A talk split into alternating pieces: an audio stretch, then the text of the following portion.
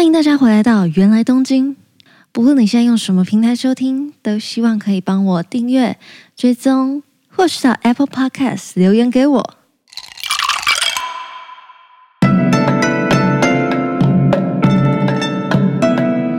おかえりなさいませ。一转眼，芫来东京竟然六十集了，也大约是一周年左右的时间。不知道大家有没有觉得，哇， 一个东京怎么突然六十集了吗？一个东京怎么讲六十集？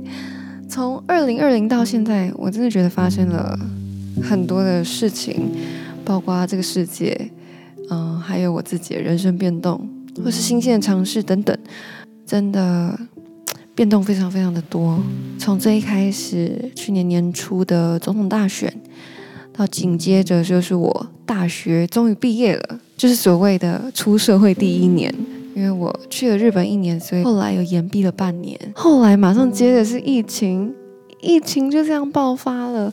原本大家都在想说这个疫情可能可能半年，后来又紧接着说可能到秋天会有第二波，然后一直延续到现在。目前好像还是没有办法看到一个很明确的结束的时间。后来在三月份的时候，我开始听了 podcast。我还记得我听的第一个 podcast 就是张卫东老师的《东京模样》，然后就因为这样子，马上我决定要开始自己做一个自己的 podcast。于是我觉得三月底的时候真的很底哦，在三月三十号上架了我第一集。人生中的意外就是来的这么出乎意料，在三月三十一号。也就是我生日的前一天晚上，大半夜的，突然，我不小心把我的水打翻在我的电脑键盘上，然后我的电脑就因为这样子拿去送修，花了一大笔钱。我还因为觉得那个金额太大了，送了好多地方去检测、去估价，结果最后一整个四月份的 podcast 都停滞。不止 Podcast 停滞，还花了一笔钱修电脑。后来下一集上架，一直是到五月份的时候，原来东京才恢复稳定的更新。也就是因为这样子，所以我有点难抓原来东京到底哪一天才是一周年。那我们就姑且把四月的这一集第六十集，有点仪式感嘛，就是整数比较好计算，当做原来东京一周年的。有点像纪念性的闲聊，嗯，开始做 podcast 之后，就让我开启了一个一边想念跟拼凑过去在东京的生活，一边继续着迎接出社会第一年的各种起伏、各种挑战。所以真的非常谢谢大家听了《原来东京》这一个，我自己觉得非常像是日记型的 podcast，听到现在，然后还是一直都会在。我刚上架没有多久，就点开来收听。做 podcast 这个期间啊，很有趣的一件事情是，当然我因此认识了一些新朋友，包括是听众，包括是来宾，都有一些是新认识的朋友。那还有另一个，我觉得很感谢这个 podcast，是我跟几个旧朋友的关系也因此更紧密了。尤其是大家一定不陌生的 Dana 跟黄鑫，我们在开始做原来东京之后，其实有部分是因为 Dana 他迫于疫情跑回台湾，我们在这之间非常稳定的都会约见面、约吃饭，可能每一个月就会见一次，更新彼此的状况。一直到此刻，他终于终于在二零二一年的四月七号要飞回奈良。去展开他的新的奈良生活，回到日本去工作。所以我现在一方面是很替他开心，他终于不会因为这个疫情卡在台湾；但一方面又很担心他 去到日本会不会因为疫情，然后工作签申请不顺，还是会不会因为疫情健康出了状况。总之就是帮他加油，帮他祈祷，然后建议他可能出国前先去拜个拜。原来东京真的真的快要到一个段落了。至于确切时间是要做到哪一集，哪一天是最后一集，我真的也不知道。我刚做原来东京的时候，有人就说：“哎，那你这个 p o c a s t 是东京，你要讲多久？三个月吗？你可以讲到半年吗？你有这么多东西可以讲吗？”我当时在要开启这个 podcast 的时候，我是三月做的嘛。三月的时候，我写的计划就是预计至少这个频道要做半年，因为当时大家粗估的都是半年之后这个疫情才会告一个段落，或许呢，如果要能够出国，要等到八九月份。结果呢，到了八月，我发现，哎，原来东京越来越多东西可以说了。同时，哎，这个疫情越来越严重，哎，怎么办？哇，原来东京就因为这样子继续做了下去，也不错，发现一些题材，然后也继续跟大家分享。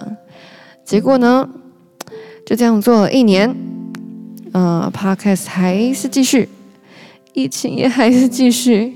在这之间，不断的有人问我说：“你原来东京到底预计要做几集？”我其实一直都没有很确定这件事情，但是到最近啊。真的是非常的最近哦，也就是我待会要跟大家分享几件事情，一直很近的最近。如果有人问我，我都会回答说：原来东京会做到我想停的时候，我开心的时候就结束。我最近真的是经历了几件事情，然后让我更决定要在做每一件事情的时候，不管是什么事情，更确保。最身在其中的自己做这件事情的时候，是不是有开心？我在今年生日，也就是清明连假前一天，四月一号，去了朋友的告别式。不知道大家有没有看到前阵子的一则新闻？跟我同公司的一个男模，也是我的唱歌好伙伴，他在某一天晚上运动的时候，就这么突然。真的突然到大家都措手不及，完全完全压抑到没有人敢相信的，突然就这样主动脉剥离的过世了。我记得四月一号那一天，我去到他的告别式，最后最后要见他最后一面的时候，我都觉得天哪，这一切，这一切真的是事实吗？这是现实吗？我在习俗上。在那一个时刻是不能回头看的，但我当下真的觉得这件事情不真实到，一定每一个经过的人都会想要回头去再一次的确认，这是真的吗？人生中真的有好多好多意料之外的事情，跟不能掌握的事情会。发生。我在这阵子还去看了一部电影，它叫做《游牧人生》。我在这边真的非常推荐大家去看。我怕有些人可能会介意爆雷，所以我就很大概、很大概讲一下我自己的感受就好了。总之，这部电影如同它的名字，就是在讲一种生活。那选择这样生活的这一些人呢，他们都是开着自己的露营车。去到他们想要去的地方停着，过得非常简便简单，很逐水草而居的那样的生活。需要钱的时候，他们可能互相帮助，或是在各个地方打零工，追求他们想要的那种自由自在、无欲无求的生活。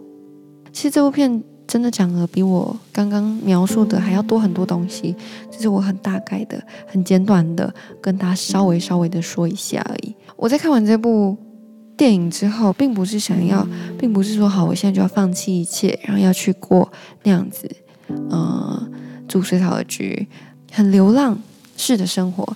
我完完全明白自己没有向往那样的生活，但是在看完这部电影之后，我我相信它可以让观影的人。都去思考一次，自己现在的生活、的工作、的学习，追求的是什么？那你想要的未来的生活是什么？我现在突然想到里面的一幕，这一部分，我觉得大家听了应该也不会觉得被爆雷，因为这其实并不是一个那么、那么。呃，剧情感很强烈的的戏，它其实我觉得有点像是纪录片的感觉，所以希望大家不要介意。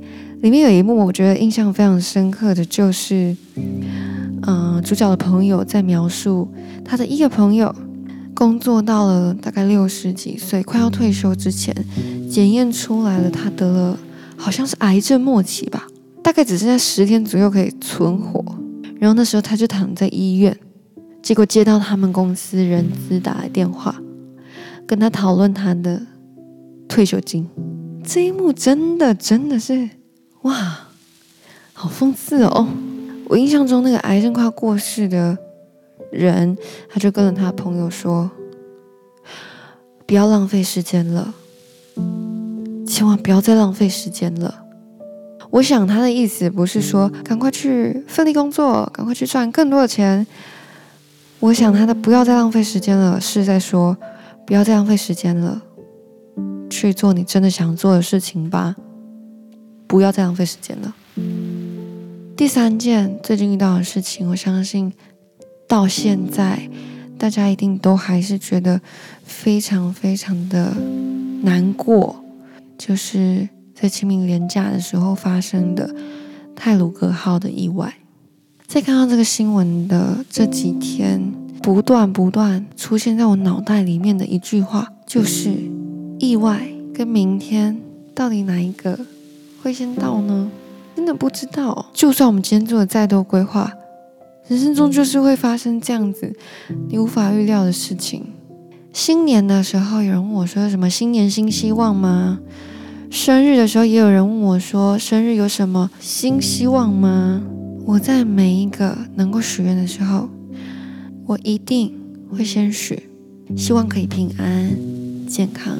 所以在今天的 podcast 最后最后，我想要跟大家说，希望大家都可以平安健康，然后快乐，并且珍惜身边的人。